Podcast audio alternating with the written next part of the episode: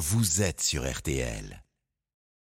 Pourquoi de l'info Florian Gazan Hier est sorti euh, en salle le film Un homme heureux avec Catherine Mm. Fro et Fabrice Lucchini. Et ce matin justement, Florian, vous allez nous expliquer pourquoi on obligeait Fabrice Lucchini à changer de prénom. Oui, et s'il l'a fait, je précise, ça n'a rien à voir avec le, le cinéma, puisque ça s'est passé bien avant, quand il avait 13 ans. Euh, mais la raison, elle aussi, elle est professionnelle. À 13 ans, il travaillait déjà? Ben oui, comme il n'est pas très doué euh, pour l'école, sa maman, après avoir répondu à une petite annonce, lui trouve une place d'appren- d'apprenti. Où ça Bon, il l'a raconté un petit peu partout. Lucchini dans un salon de coiffure.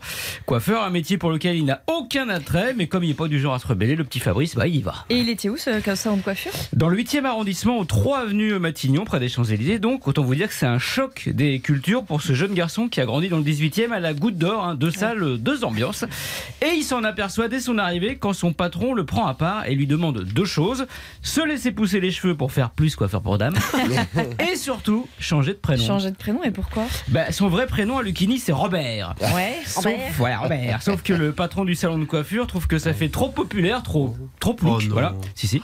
Robert Donc, Lucchini. Voilà, donc il lui fait des propositions. Il lui propose Jean-Octave, euh, Jean-Hugues et Fabrice, hein, des prénoms qui sentent plus les, les beaux quartiers évidemment. Robert donc choisit le moins pire, va pour euh, Fabrice, et c'est sous ce nouveau prénom que devenu spécialiste du brushing. eh oui.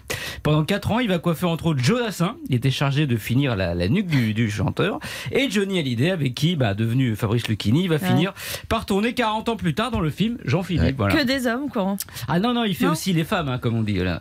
Sylvie Vartan, euh, Marlène Jobert. Alors, c'est lui qui faisait l'épilation de Marlène Jobert, dont le maillot, hein, donc le ticket de métro. Lui, c'était au boulot aussi, mais et pour y aller. Voilà. Et comment il est passé de coiffeur à acteur? Et ben justement, justement, grâce à la coiffure, car c'est au salon que Philippe Labro, ancien patron de d'RTL, a remarqué son bagou et lui a offert son, son premier rôle en 70, qui heureusement pour lui, bien qu'il était coiffeur, n'a pas fini euh, coupé. Voilà. Merci beaucoup.